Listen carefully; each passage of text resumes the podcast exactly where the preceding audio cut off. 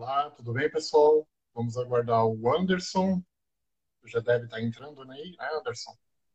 Boa noite. Olá, Anderson. Como é que está? Tudo bem? Tudo certo com vocês? Como é que estão? Deixa eu aumentar o meu volume aqui. Como é que estão as coisas por aí, Anderson? Consegue me ouvir bem? Consigo te ouvir, Anderson. E você me ouve bem? Então, tá. O pessoal aí do que está assistindo está conseguindo ouvir bem?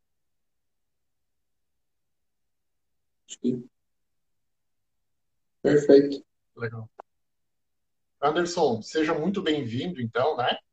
É uma alegria ter contigo, você aí com nós, né? Compartilhando esses conhecimentos, né, Anderson? O Anderson aí eu tenho pedido muito auxílio, porque nessa parte de criptomoedas é um novo mundo para mim, né? É, para quem não me conhece, eu me chamo Gelson, né? Eu sou proprietário da Portei, né, que é uma plataforma de educação financeira que está nascendo com o propósito de levar a educação financeira de forma irrestrita para todo o Brasil. Né? E nesse trajeto, nesse caminho, aí nós acabamos conhecendo o Anderson Berkay, né? E foi justamente num período que eu estava começando assim a estudar um pouco mais sobre as criptomoedas, né? É, enfim, né? Anderson, se você, eu sei que o teu público te conhece, né? Mas se apresenta, por favor, aí para o pessoal da, da Portei conhecer um pouquinho você também. Então, meu nome é Anderson, uh, Anderson Berkay. A maioria das pessoas me conhecem pelo meu sobrenome. Uh, eu trabalho no mercado de criptoativos exclusivamente nisso desde 2019. Já conheci o Bitcoin desde 2017, mas nunca tive tempo e não trabalhava só com isso. Então, a partir de 2019, eu iniciei um trabalho apenas com o mercado de cripto. Uh, já estou há dois anos nisso.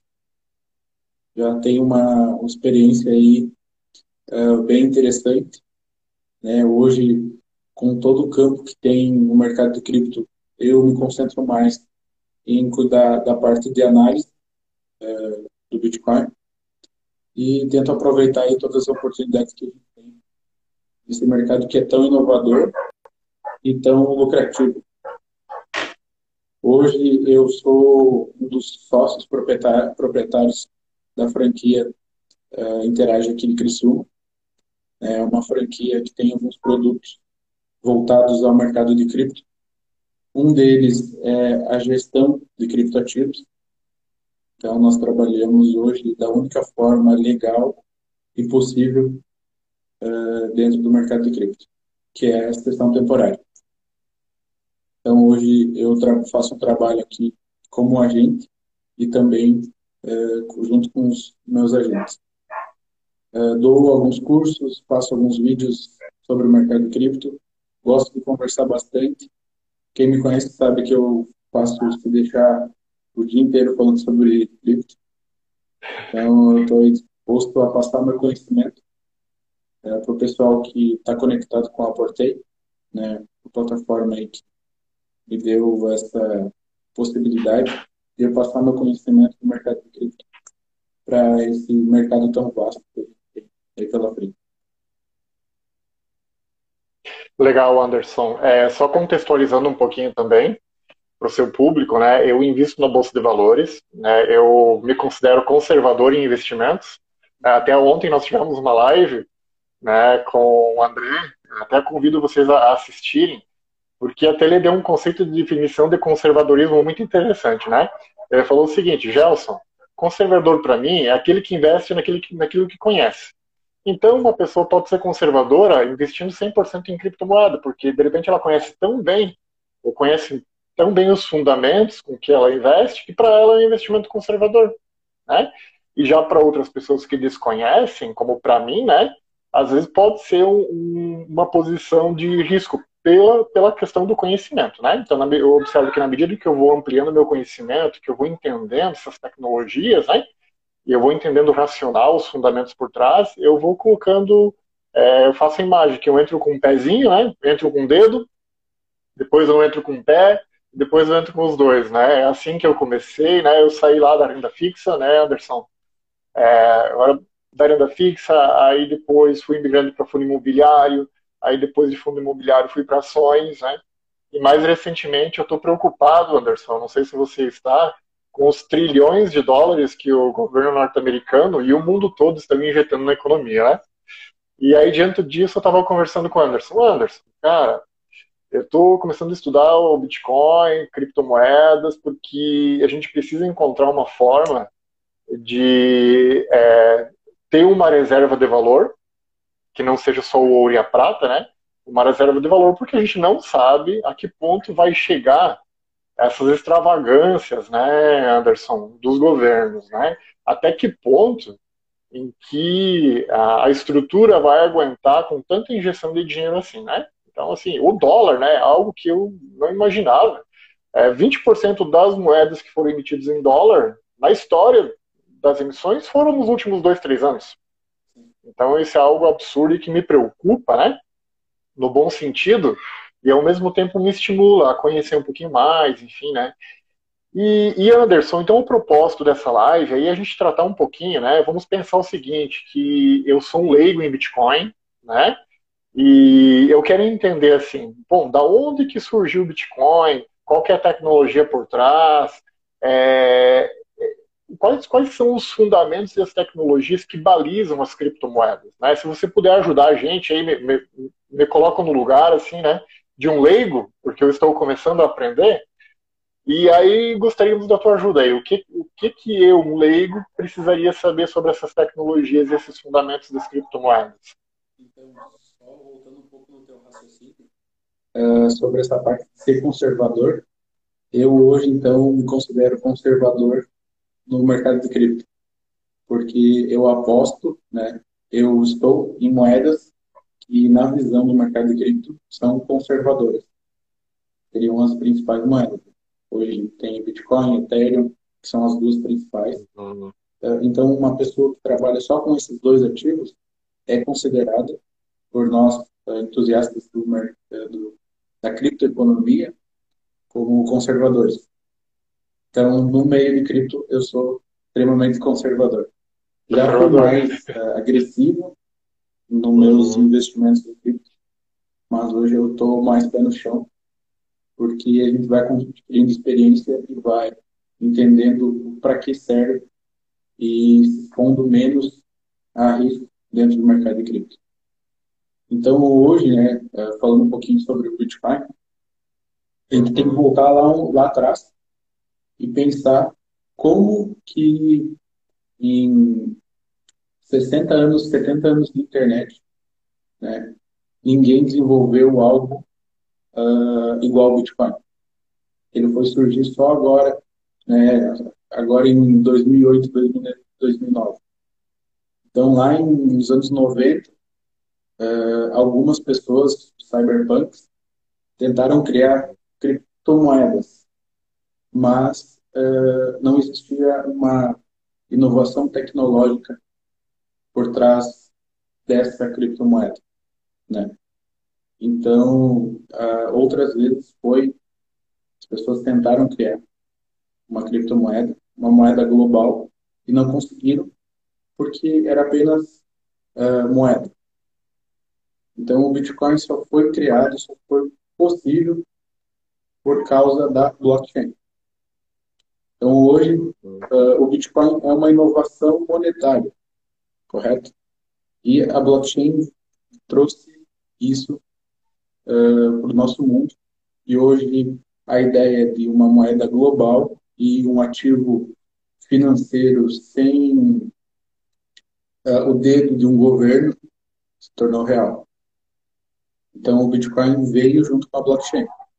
E a ideia do, do Bitcoin vai contra qualquer uh, princípio governamental. Né? Hoje os nossos fundamentos, o fundamento do Bitcoin é não ter nenhum órgão bancário ou governamental por trás. Então não existe regras uh, ou alguém que dita elas. Não existe nada que dite regras no Bitcoin. Uh, o Bitcoin deu tão certo que até hoje não acharam quem criou. O que torna mais interessante ainda e bate mais ainda com os fundamentos. Porque a gente vê outras moedas melhores mais rápidas é, e com uma função mais interessante do Bitcoin, mas elas são descentralizadas, ou seja, tem alguém que criou elas e dita uhum. as regras. Então a gente sempre pensa, é, a gente tem a Ethereum e o criador é o Vitalik Buterin, correto?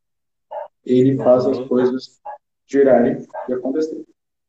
Uh, se ele vem a faltar algum dia, quem assumir, será que vai ter a mesma cabeça que ele? Será que vai ser melhor ou pior? Então, até nisso, o, o Bitcoin deu certo. O Bitcoin foi criado por uma pessoa, um grupo de hackers ou um grupo de pessoas que se denominavam, denominam Satoshi Nakamoto. Algumas pessoas acreditam que foi uma pessoa, que foi um grupo de hackers americanos, uh, chineses, russos, mas hoje ninguém, até hoje ninguém conseguiu provar uh, se a pessoa é ou não, ou quem é Satoshi Nakamoto. Então o Bitcoin surgiu já no anonimato. E é exatamente isso para que ele serve. Uh, começou né, no anonimato, começou com pouco uso e logo agora está virando uso para todas as pessoas. Uh, o Bitcoin é uma moeda, como você falou, uh, os Estados Unidos está imprimindo moeda uh, cada vez mais, está gerando inflação não só para o governo, para os Estados Unidos, mas também para outros países que utilizam o dólar como moeda. Então, eles são os mais afetados também. E o Bitcoin vem ao contrário. Uh, o nosso sistema monetário hoje, nos países, né, as moedas fiat, fiduciárias, elas são inflacionárias. O Bitcoin é deflacionário. Ou seja, vai ter um limite máximo de criação. Depois disso, não vai ter mais. Então, aí já gera uh, o, a ideia né, da escassez. E por isso que a gente tem tanto valor. É algo escasso, que a gente pode comparar, é o ouro. A gente não tem dimensão o quanto de ouro tem no mundo.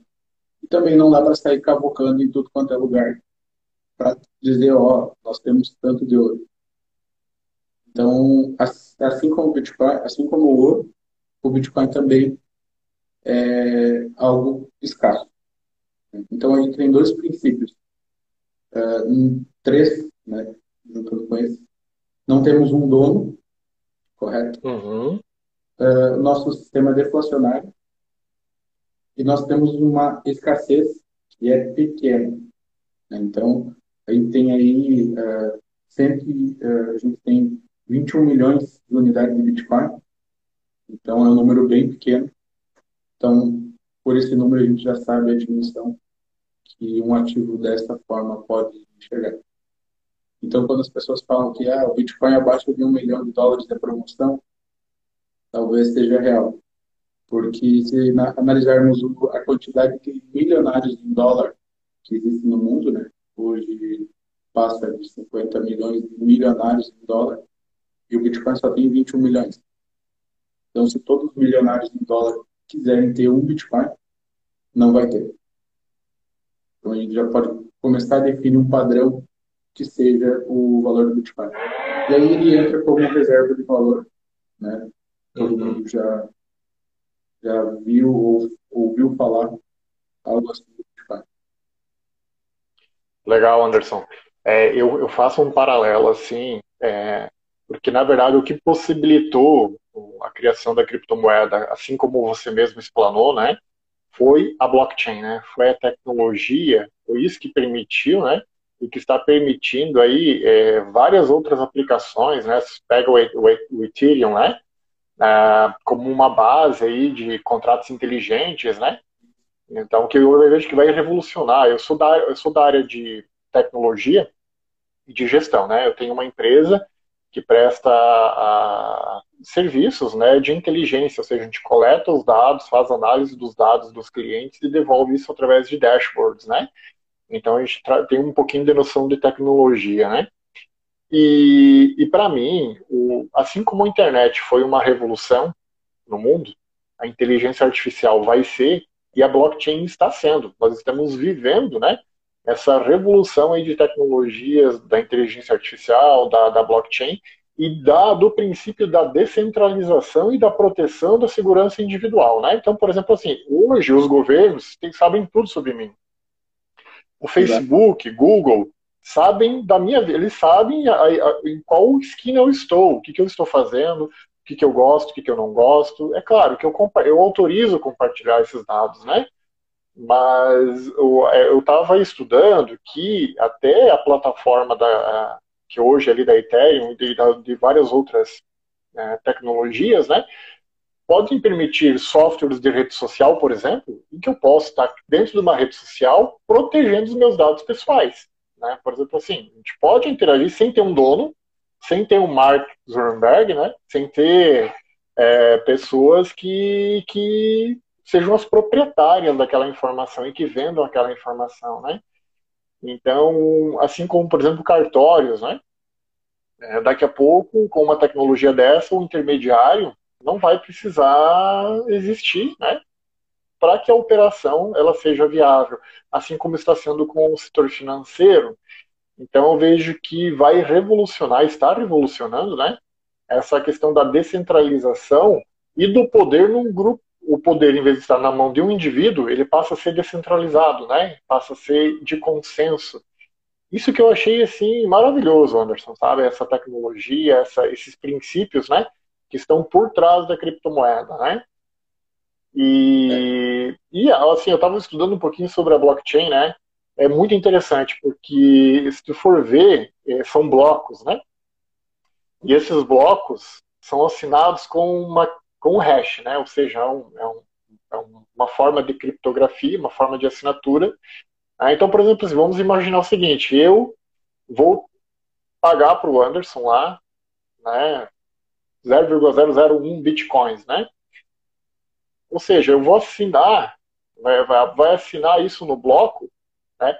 E os próximos blocos vão se encadeando com as assinaturas anteriores. Então, se já é difícil quebrar um bloco né, de informação, imagine quebrar uma cadeia de milhões de blocos. E outra, não só isso, né? Que estão conectados, não adianta eu quebrar uma cadeia de blocos em um nó. Eu teria que quebrar em mais do que 51% dos nós, dos computadores da rede, né? É, ou seja, é praticamente impossível, por iniciativa individual de alguém, hackear ou fazer alguma mudança de algum registro, né? Então, assim, isso, isso que eu vejo que é uma segurança fantástica, é uma genialidade, né? Eu vejo que foi uma genialidade que ocorreu por trás desses fundamentos e que possibilitaram que algo fosse totalmente seguro, como, como eu observo, né? Eu não vejo, Anderson, não vejo, assim, olhando as partes técnicas, é, viabilidade nenhuma. Né? Eu acho que um hacker, quando entende o processo, nem tenta, porque é algo muito complexo para ou quase impossível para para se hackear, né? Uh, sobre a blockchain, então, eu costumo fazer uma analogia da blockchain como um livro, livro contábil. E esse livro está dentro de uma caixa de vidro. Essa caixa de vidro você pode olhar, você pode pesquisar, mas você não consegue tirar nada de dentro dela uh, e nem fazer alguma alteração que esteja no meio. Então, hoje a blockchain é um dos sistemas então, aí, que já foram desenvolvidos, os mais seguros. É, é, dizem, é, quem conhece mais, trabalha com isso, que existe apenas uma forma de alterar a blockchain, que seria um ataque 51, que é usar, que é 51% da força computacional que está na rede, uh, tentar atacar o restante. Então, só dessa forma. E mesmo assim, tem que ser um ataque muito rápido antes que um bloco esteja inserido. Propague. É, porque a partir do momento que você abre um espaço dentro, você precisa alterar aquele espaço para que o próximo seja do seu jeito. Só que se você Sim. fizer. E, e, a, e, a, maioria de consenso sempre vai substituir aquele nó que não está no consenso. Né? Então tem que ser um ataque muito rápido em mais de 51%. Né? Isso. Então a gente pode dizer que é, não, não é que seja impossível, mas Sim. as chances são bem. Teria que haver um consenso de 51%, ou seja, seria le legítimo daí, né? Não seria um ataque individual, né? Porque seria uma maioria de consenso, né? Também. É tão bom, e uh, entrando nesse, nessa parte de 51%, por isso que é tão interessante o que a China fez uh, banir o Bitcoin. Uhum. Porque ao mesmo tempo eles causaram um ruído no mercado, né? O preço do Bitcoin acabou caindo por causa desse ruído mas ao mesmo tempo, no longo prazo, porque a força computacional dos mineradores, mais de 50%, mais de 60% estavam uh, na China, correto? Agora, o que aconteceu? Eles estão saindo da China e indo para outros países. El Salvador, Paraguai, Europa, países que estão adotando o Bitcoin e deixando o, essa tecnologia fluir. Sim. El Salvador adotou é, o Bitcoin como moeda de curso legal. A maioria dos mineradores da China vão pensar: é um país tropical, é um país bonito, uh, e vai aceitar nós. Vamos para lá. Então, isso que a China fez com os mineradores, a curto prazo, foi um ruído de mercado e muito ruim mas ao mesmo tempo ajudou no longo prazo. Porque aí a gente criou ainda mais a ideia de descentralização, tanto da moeda, como também da mineração. E isso para o Bitcoin foi muito bom. Legal. Essa, esse golpe não, no Bitcoin não foi um golpe, né? Para o momento, sim. A longo prazo e para os fundamentos ajudaram mais ainda. Uhum. É, um aspecto que eu acho interessante dentro do fundamento, né, Anderson, é que assim, a, a moeda ela não surge do nada, né? Ela, ela exige um esforço computacional, um gasto de energia, né? E mantém um ecossistema uh, vi, é, economicamente viável funcionando, porque os mineradores agora, no início, têm uma recompensa maior que a taxa. Né? E aí tem essa questão da, da, recompensa, da recompensa que ela vai diminuindo a cada metade a cada quatro anos, mais ou menos isso, né, Anderson? E a taxa vai subindo, né? Ou seja, é, quanto mais difícil ficar de minerar o Bitcoin, que, que essa recompensa vai caindo, essas taxas de transação, que é uma forma de remunerar também o minerador, né? Ela vai subindo. Ou seja, então, lá tem uma previsão, acho que é 2140, para concluir todo o processo de mineração, os 21 milhões de bitcoins lá, né? Então, até lá, essa curva da recompensa vai caindo e a curva da taxa da taxa né, de transação vai subindo e mantendo o ecossistema viável e funcionando e a moeda balizada num valor que eu vejo que ela, é, ela tem um esforço por trás, né? ela, não, ela não nasce do nada. Né? Então, Estou é, correto no, no raciocínio aí, Anderson? Até hoje eu estava lendo com a matéria e a Europa pensa em banir também o Bitcoin. Estava ouvindo isso também. É, isso vai ser mais um ruído de mercado. É, vai descentralizar ainda mais. E agora, vendo por esse aspecto, o país que pegar tudo isso para si, né? Provavelmente o próximo país que vai adotar uma moeda de curso legal, o Bitcoin sendo moeda de curso legal aqui na América Latina, provavelmente Paraguai.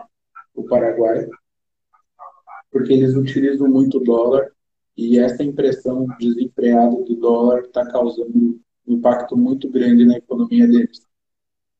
Não tem mais brasileiro, reduziu o número de brasileiros indo para lá comprar, Uh, e eles dependem muito disso. Então, aí teve. Eles estão vendo esse problema. E os governos, países que olharem isso com bons olhos e pensarem: uh, a minha moeda já não é a do país. Eu estou uhum. sofrendo com a inflação gerada por um outro, de um terceiro governo. Porque eu não vou querer uma moeda que ninguém vai uh, ditar as regras. Né? Quem dita as regras é a própria comunidade, né? o próprio Bitcoin, uh, quem trabalha com ele. E isso é algo inevitável, porque a gente está caminhando cada vez mais para a descentralização. É, porque os regimes autoritários já não vão ser mais aceitos. É, a gente está vendo aí o caso de Cuba, onde um, é um regime totalmente é, fechado. Eles estão brigando para que isso não aconteça mais. E também, uh, os países podem até proibir o Bitcoin, uhum. mas eles não conseguem destruir o Bitcoin. Ele pode ser é, usado da mesma forma, assim como sempre foi usado.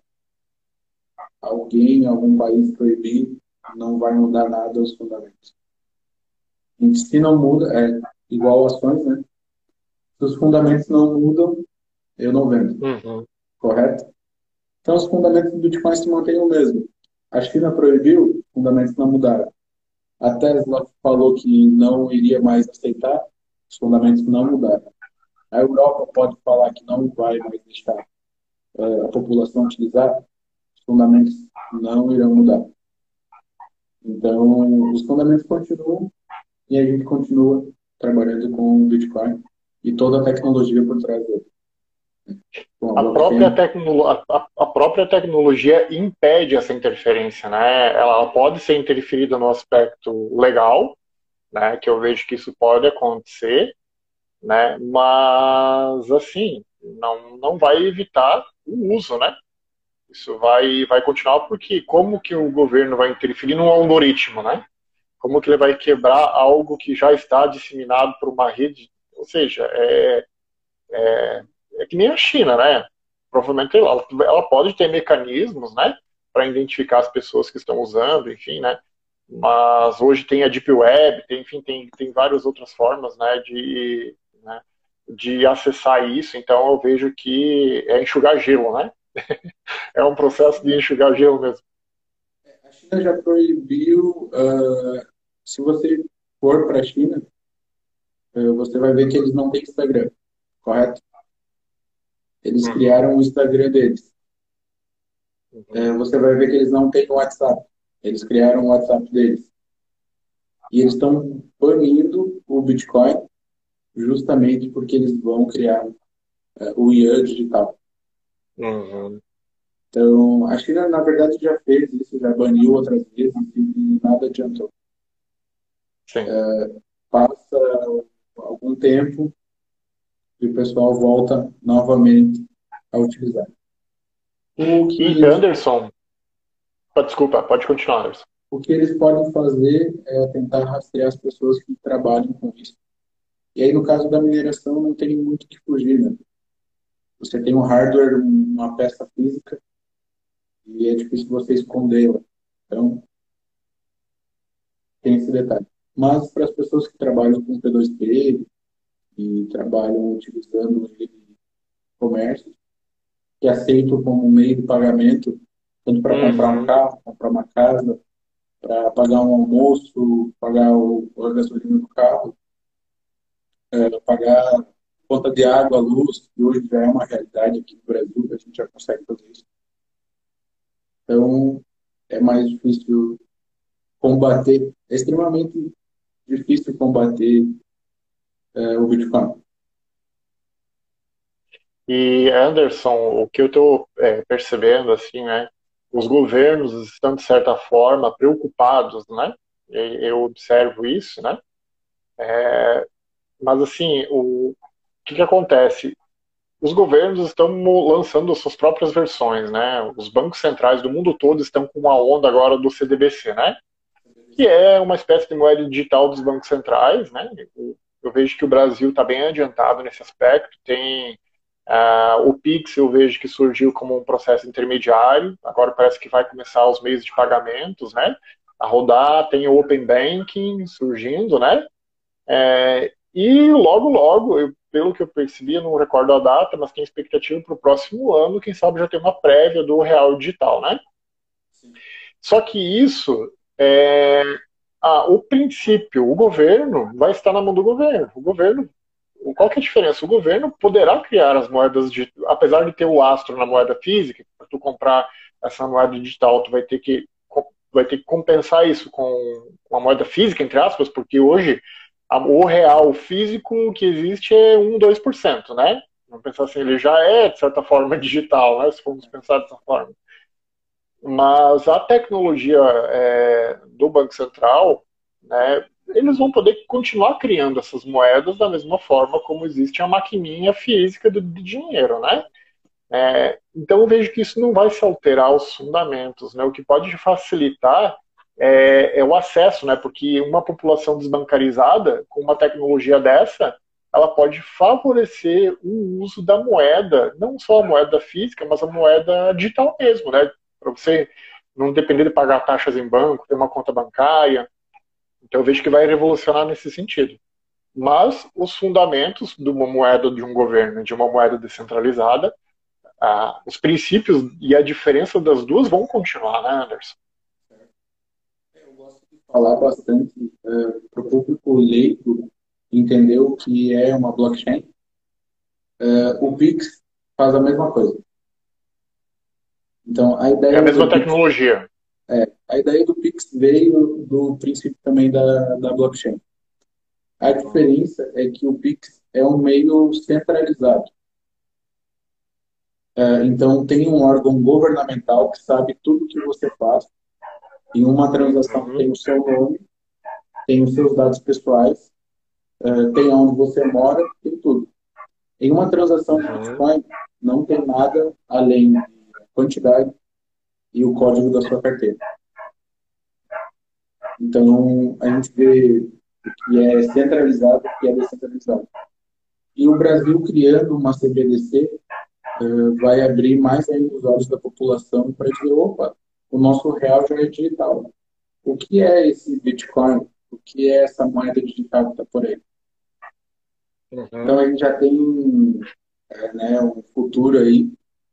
Hoje tudo do, no banco, na nossa vida, é bastante digital. São muitos números. A gente pega aí o Nubank. Nubank não, é uma das melhores coisas que surgiu para os brasileiros. E a ideia do Nubank veio através de um chileno que veio para o Brasil e não conseguiu um cartão de crédito. Hum. E aí o cara resolveu criar o Nubank e essa força que está aí, né, que até há poucos dias recebeu um investimento bilionário, quase milionário, do Warren Buffett. Warren Buffett disse que nunca investiria em uma fintech e ele está investindo agora numa fintech com um valor bem expressivo. Então, os bancos, os bancos tão, vão, vão continuar sofrendo, os bancos tradicionais, né? É, eu vejo que vão ter um impacto muito forte, né, Anderson? Apesar de eles terem a capacidade financeira, eu vejo que eles não têm a agilidade, né, de toda essa mudança, né? É claro que eles vão comprando, né? Por exemplo, surgiu a XP, o Itaú, o, o, o banco foi lá, o banco, o Itaú foi lá, comprou a participação. Ou seja, vão surgindo as empresas, eles vão mantendo o mercado dessa forma, comprando, né? Mas, de certa forma, as fintechs, elas vêm revolucionar, né? Se tu vê, assim, o Nubank, eu vi, por exemplo, a Amélios, né? Enfim, várias, várias empresas aí do setor de tecnologia do Brasil, que eu estou, assim, bem de olho, Anderson, né? É, né, em alguma, algumas empresas nesse sentido, dentro daquele portfólio de risco, né, que eu desconheço, enfim, de alocar um percentual ali, porque nessa área de open banking, né, de, da, da, da revolução aí do mercado financeiro, né, é, tem muitas empresas surgindo e o Open Bank vai favorecer esse crescimento, né? As pequenas empresas surgindo e crescendo de forma exponencial com uma solução que um banco grande não consegue ver ou não consegue executar, né? A Open Bank provavelmente vai causar a destruição de alguns bancos tradicionais e os bancos que não se adaptarem mais rápido. Então, a gente pega aí bancos tradicionais, que a única coisa que eles fazem é sugar o governo. É, provavelmente, quando entrar no Open Bank, a população vai olhar se, opa, o Bradesco, o Itaú, Banco do Brasil não me oferecem uma taxa de juro ou um serviço legal. Eu vou para o Nubank, eu vou para o Banco Inter, eu vou para outro banco que me oferece um cartão de crédito sem anuidade e sem taxa. Pronto. Viu, Anderson? Por exemplo, eu tenho, eu tenho a minha empresa, né?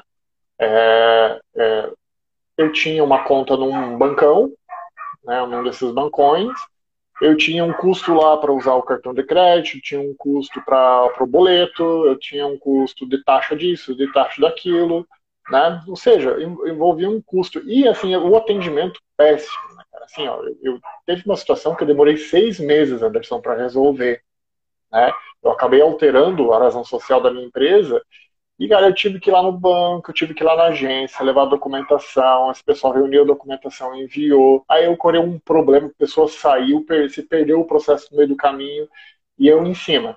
Aí eu fiquei seis meses para conseguir mudar a razão social do banco, cara né?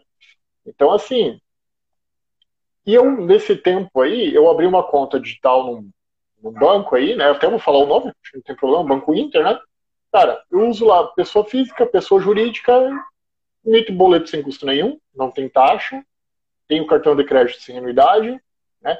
E, Anderson, a qualidade de atendimento, sabe? Porque, assim, eu dificilmente vou numa agência física, não preciso dessa, não tenho essa necessidade, né? É, cara, é aquela coisa, lá no chat, lá do celular, me resolve todos os problemas, ou seja, eu estou muito mais satisfeito né, com o banco digital do que com o bancão. Lá, os investimentos eu faço também, é, porque na verdade eu, não, eu, a plataforma é um meio de acesso, porque na verdade os teus investimentos elas ficam lá na B3, né? Então, se eu ocorrer algum problema, eu posso lá na B3 pedir para transferir essa custódia para outra tem um processo ali que não é relativamente simples, né? Assim como tu pode trocar de uma corretora para outra, né?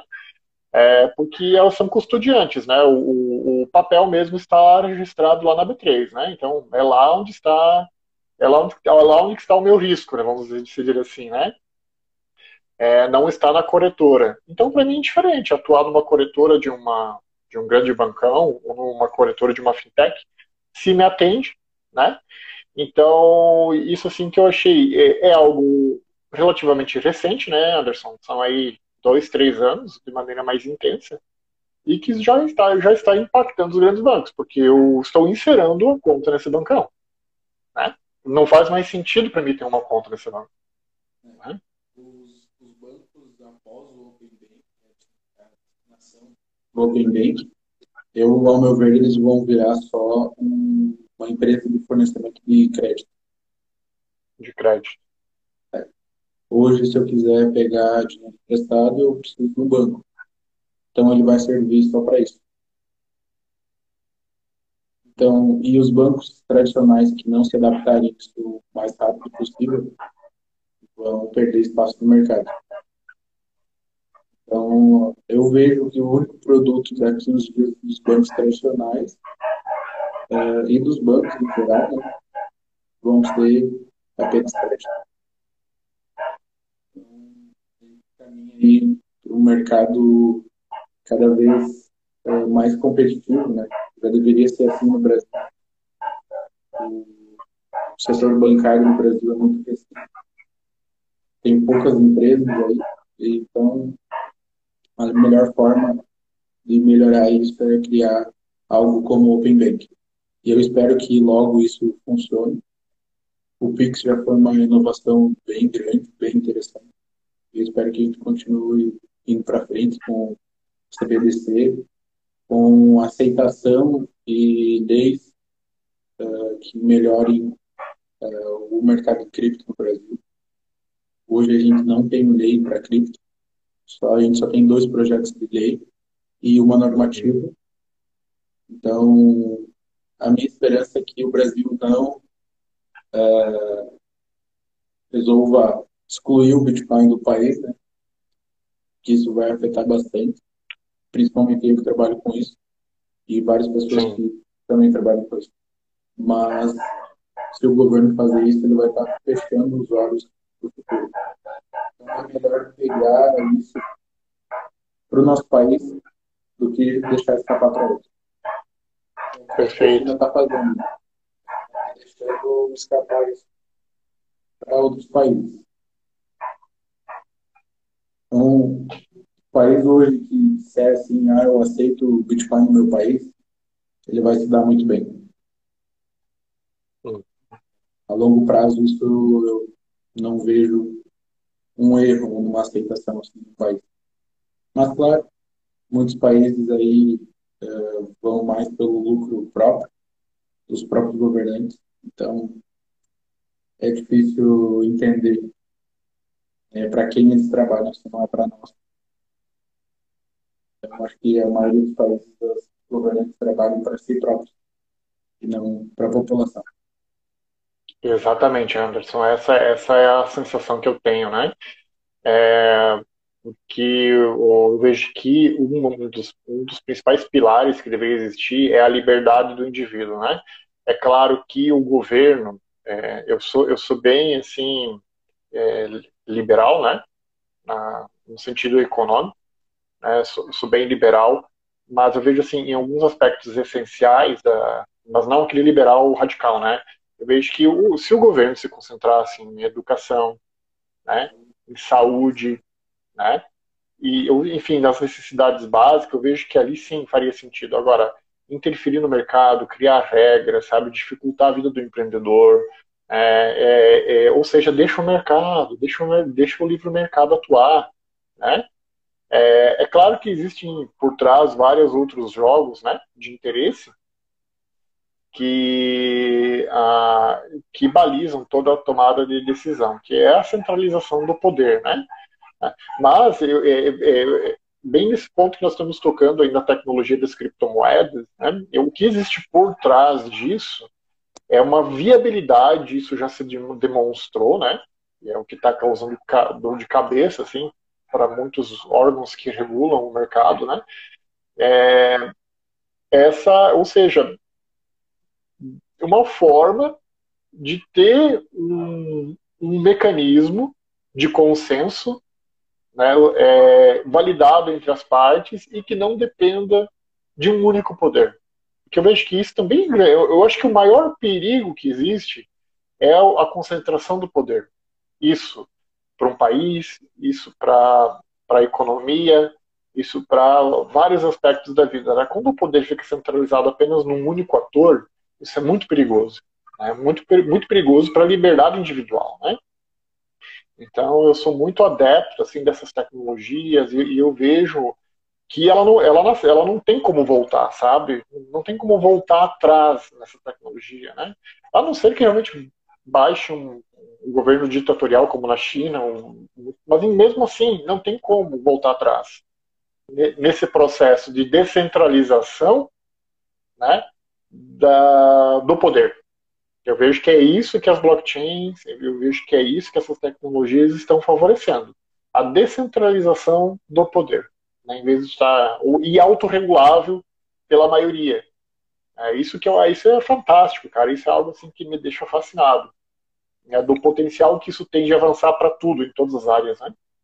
É a nossa liberdade econômica, nossa liberdade, nosso poder de compra não está nas mãos de um terceiro. É, eu costumo dizer que quem tem Bitcoin é como se você fosse seu próprio banco. Então, Exatamente. Eu tenho, eu tenho minha carteira de Bitcoin, eu sou meu próprio banco. Eu saio aqui do Brasil, vou para a Europa, vou para os Estados Unidos, e uma outra pessoa lá, quando eu for comprar alguma coisa, vai aceitar Bitcoin como pagamento sem transtorno nenhum, Legal. sem problema nenhum, sem você precisar estar tá declarando isso, informando para um órgão centralizador que você está fazendo, é, da onde que você conseguiu, né? E acho que alguns pontos né, que o pessoal fala que os governos não querem aceitar, né? a Europa está falando que o Bitcoin é usado para terrorismo e para lavagem de dinheiro.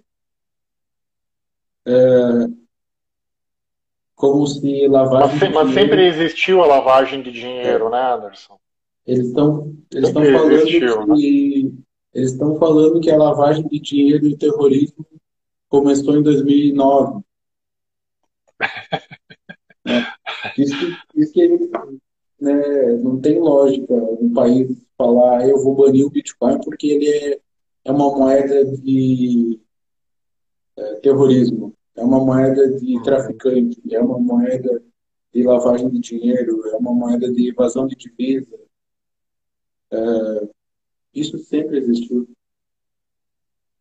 Isso, desde que o mundo é mundo, existiu sonegação fiscal, porque há um abuso dos governos na questão fiscal. Uh, existiu tráfico, existiu terrorismo. Então, uh, uma ideia dessa do Bitcoin, uh, parece que a gente está falando que antes de 2009, 2008, que o Bitcoin não existia, não existia terrorismo. Uhum. Então, o 11 de setembro foi uma farsa, né? É, foi pago de que forma? Se é só o Bitcoin que é utilizado como arma para terrorismo e lavagem de dinheiro. A corrupção no Brasil e em todos os países do mundo sempre existiu, com o Bitcoin ou sem. Exatamente. O problema não está na moeda, está nas pessoas que fazem as coisas erradas. Então, mas a culpa é do Bitcoin. Legal. Anderson, eu preparei aqui algumas curiosidades, tá? Se surgir alguma, por favor, colabore comigo aqui, né? Então, uma você já falou, né, que é o Satoshi Nakamoto, que não se sabe, né, se é uma pessoa ou uma empresa. Então, isso é uma curiosidade, é um, é um mistério que fica em torno, né, da, da Bitcoin, né? Uh, alguns conceitos, né? Então, altcoin são todas as outras moedas que não, que não é o Bitcoin, certo, Anderson? aproximadamente 2.500 moedas, aproximadamente tem, eu acho que não sei exatamente, mas mais ou menos para aí, 2.500, 3.000 moedas, né? Derivado, muitas delas são derivadas do próprio Bitcoin, né? Tecnologias que foram, é, foram surgindo ali através da origem do Bitcoin, né? Qualquer pessoa pode criar uma criptomoeda. Cara, isso eu achei, né? E isso é uma curiosidade que eu tenho, né? Assim, qual que é esse processo, né, de se criar uma criptomoeda, né? Enfim, a gente sabe um pouquinho da tecnologia, mas como é que é o, o iniciar desse processo, né? E a primeira transação, Anderson, a primeira transação, é, você recorda do que foi a primeira transação do Bitcoin? A primeira transação. Em 2008? Isso. Na verdade, o nome Satoshi Nakamoto era quem recebeu o Bitcoin na primeira transação? Essa eu não sabia. É.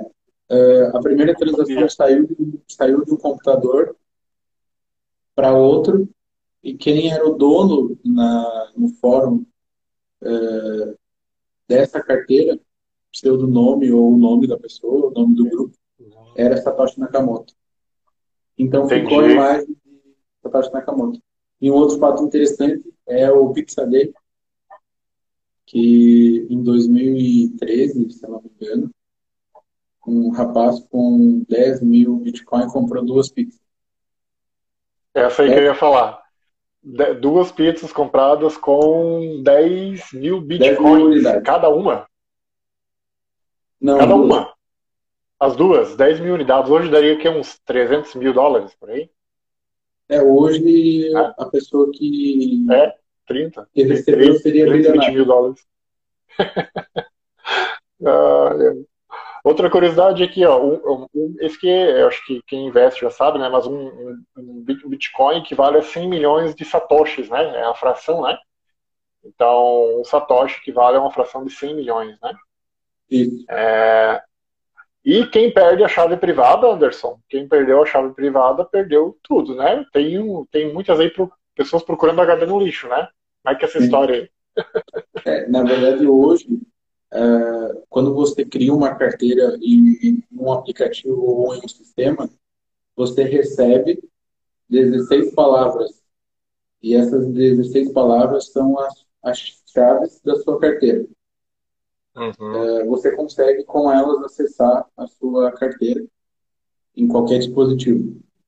Mas se você perder, não tem como acessar. Não tem como. É, é, é extremamente, seguro, é extremamente seguro, mas ao mesmo tempo você não pode ser descuidado quanto a isso. É, não dá para a gente fazer um bloco de notas no computador e escrever chaves privadas da minha carteira ESO. E aí você bota as 16 palavras ali e aí o seu computador é roubado. Correto? A pessoa abre o seu computador, vai olhar assim, ó, chaves privadas da carteira dele. Vamos acessar aqui para ver se ele tem alguma coisa. Então, é uma série de cuidados. O que torna seguro e, ao mesmo tempo, uh, dá dor de cabeça para os desorganizados. Uh, Estima-se, Anderson, que 30, de 30% a 50% dos bitcoins estão perdidos. Né? É, então é algo impressionante, né? Eu, eu é. acho que muito lá no início também, né, Anderson? Porque assim, a pessoa não, não conseguia visualizar, não conseguia. Muitos compraram, às vezes até por brincadeira, por curiosidade, né? Mas sem ter a noção do, da valorização, da tecnologia, dos fundamentos por trás, né? É, como esse que acabou jogando HD lá no, no lixo dele, né? Então, é, é, eu, como, é que, como é que você, que dicas você dá, Anderson, assim, nessa questão do usuário, para ele ter essa segurança? É, é, é, aconselhável ter uma carteira digital já desde o início, né? É, ou deixar no início é, é vantajoso deixar na corretora, dividir isso em corretoras? Que orientações você poderia passar nesse sentido para o usuário, para não correr o risco de perder os seus bitcoins? Então, hoje, uh, a gente tem no mercado corretoras são seguras. É correto? Uh, a Binance é. é uma corretora extremamente segura que você pode deixar os seus ativos lá uh, e elas e a Binance vai garantir. Mas, como eu falei na questão ali da Ethereum, tem uma pessoa por trás disso. E é uma pessoa que, que dá a cara para dizer a Binance é segura. Você pode deixar seus criptoativos. E a Binance fornece vários produtos que, que você pode aumentar a sua quantidade de, de criptoativos ou uh, simplesmente fornecer liquidez para o mercado. Hum. Então, a Binance é um meio seguro. Existem outros modos uh, de segurança. Aí. A gente tem hard wallets, que são carteiras físicas parecem com o pendrive. Mas é, são mil dólares, né? São carinhas, né? é. ter, né? Assim, né? Ou seja, para quem é hold, né? Para quem é hold já tem um certo volume vale, valeria a pena, né? É, hoje, comparando o preço do Bitcoin, então, é, um conselho para comprar uma hard wallet, né? É se você já tem mais que um Bitcoin. Ou pretende ter mais que um Bitcoin, cinco Bitcoin. Então, vale a pena investir em Sim. um sistema de segurança assim. Até um sócio meu aqui da agência comprou esses dias uma que ele conecta para enviar ou para receber e depois ele tira da rede e fica com o dispositivo físico. Tá, mas aí me diga uma coisa, Anderson. E se acontecer algo com esse dispositivo?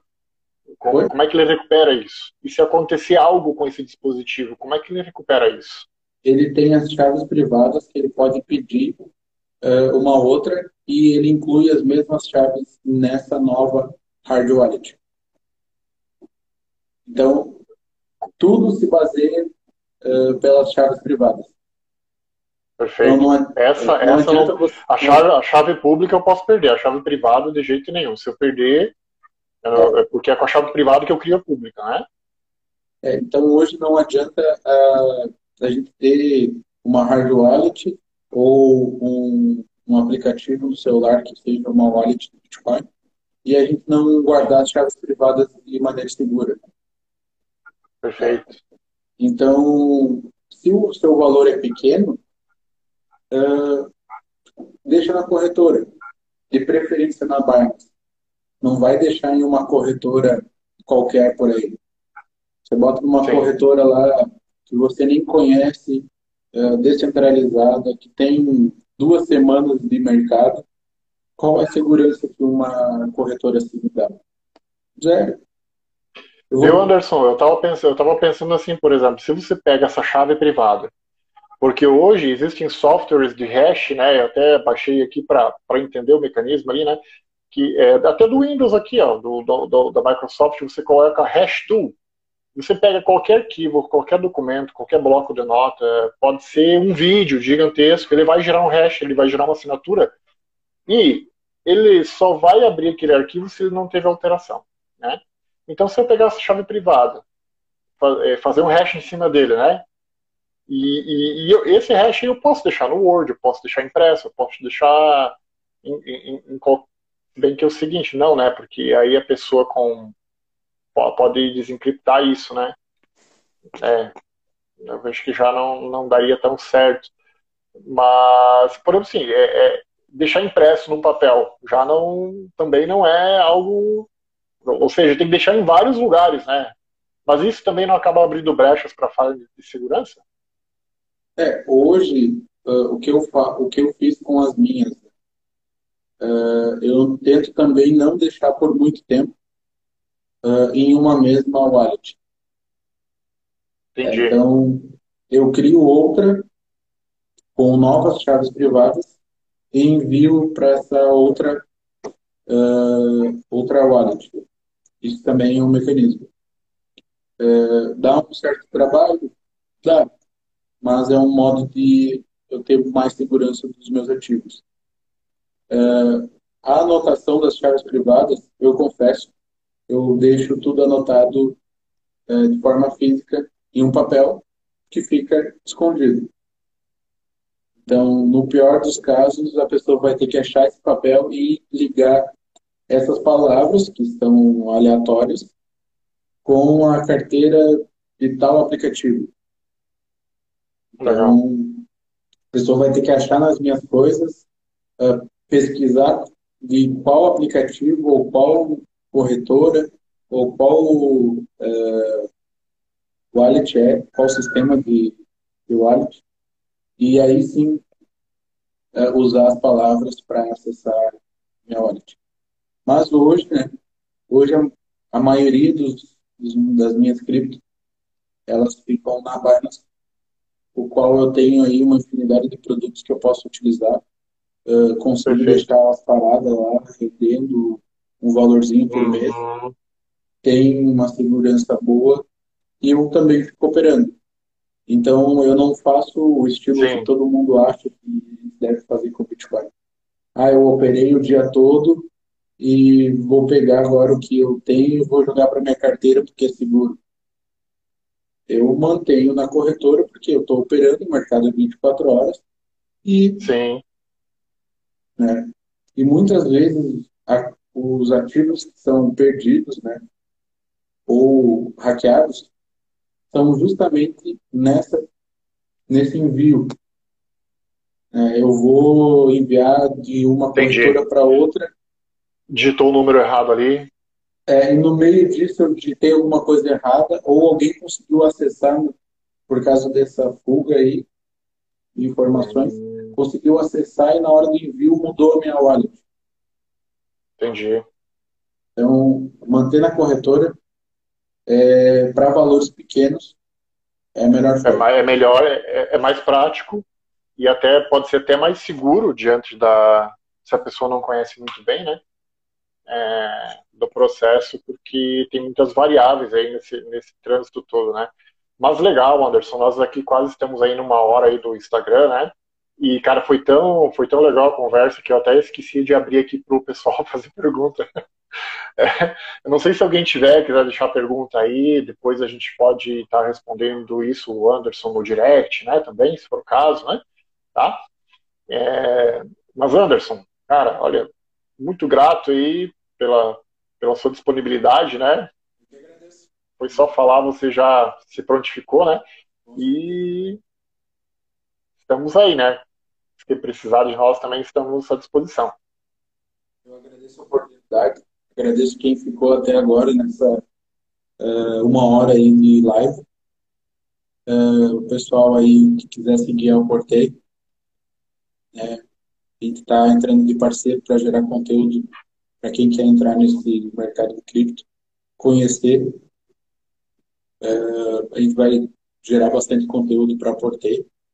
Provavelmente vamos fazer outras lives falando de outros temas. E agradeço o convite. E agradeço também quem participou. Bom, estou digitando aqui nos comentários o portal, tá? Então, a, a Portei, ela vem como uma plataforma de educação financeira. Então, o propósito da Portei é reunir diversos produtores de conteúdo dentro de uma trilha de conhecimento que favoreça a liberdade financeira das pessoas, né, Anderson? É isso que eu. É, e a gente quer criar muito conteúdo gratuito, Anderson. A gente quer realmente colaborar com a educação financeira. Saiu uma pesquisa agora recentemente da Febraban. Febraban lançou uma pesquisa, até existe lá no. Depois eu posso até passar o link aqui para o pessoal. É, que você faz lá um diagnóstico. Né? E eles fizeram um diagnóstico com um volume grande de pessoas. Né? Como, qual que é a situação real da educação financeira do brasileiro? Na área, assim, mais de 60%, é, é muito precário. É muito precário, assim, de noções básicas de finanças, né? É, e nessa pesquisa as pessoas manifestaram que elas querem aprender, né? Mas muitas vezes elas não sabem ou tem muita coisa espalhada por aí, né? Uh, enfim, em diversos lugares. Então, a plataforma Portei é uma plataforma, hoje ela, hoje ela não, não tem o um aplicativo ainda, mas assim que a gente amadurecer o processo, a gente pretende lançar um aplicativo como se fosse uma rede social de investimentos, onde vai ter produtores criando conteúdo, onde vai ter usuários, onde a gente vai criar uma comunidade para ajudar as pessoas a ter esses conhecimentos, né, desde renda fixa, renda variável, é, como é que eu posso fazer para aumentar minha renda, porque não adianta eu só cuidar dos meus gastos se eu não ampliar minha renda, né? Se eu não conseguir juntar um volume de recursos para investir, né? Isso não, não vai adiantar. Então, qual que é o mindset, né? O que, que eu preciso criar para lá na frente não depender do governo para me aposentar, né? Esse também é um outro ponto que a gente bate muito. A previdência, a previdência privada de repente você não coloca até num fundo que você mesmo tenha capacidade de gerenciar esses recursos, né? E construir aí, de repente, no futuro, uma renda, uma renda passiva que você não vai ficar dependendo do INSS aí para sobreviver, né? Exato. E quanto tá mais bom, a gente levar isso para o público, né? O Brasil é muito pequeno, é muito grande e está muito pequeno em educação financeira. Então a gente está indo para um caminho aí que ou as pessoas aprendem e o país muda, ou se as pessoas não aprenderem, vai continuar dessa forma. Legal. Então fica o convite, pessoal, para acessar o portal da Portei. O cadastro é gratuito. Nós, temos, nós estamos bem no início, tá? É, alguma, nós estamos em fase de desenvolvimento do software, mas o que existe lá já a gente já pode consumir, já pode experimentar e a gente vai estar tá aí constantemente lançando novidades, né? Para favorecer essa educação, de é, educação financeira de forma mais ampla. Tá? E contamos aí com o Anderson para colaborar Obrigado. com esse conhecimento e essa prática, né? Que eu vejo que o Anderson, mais que conhecimento, ele tem prática e vivência no mercado cripto, né? Então, é, as pessoas quando investem sem conhecer podem tomar más decisões. Então, o fato de conhecer, de ouvir a palavra de alguém mais experiente, vai dando segurança, né? E, e, vai dando mais confiabilidade na hora de, investir, né? Tá bom, Anderson? Muito obrigado pela, pelo convite, mais uma vez. Obrigado quem participou. Obrigado, pessoal. Um forte abraço. Boa noite a todos. Tchau. Tchau, tchau.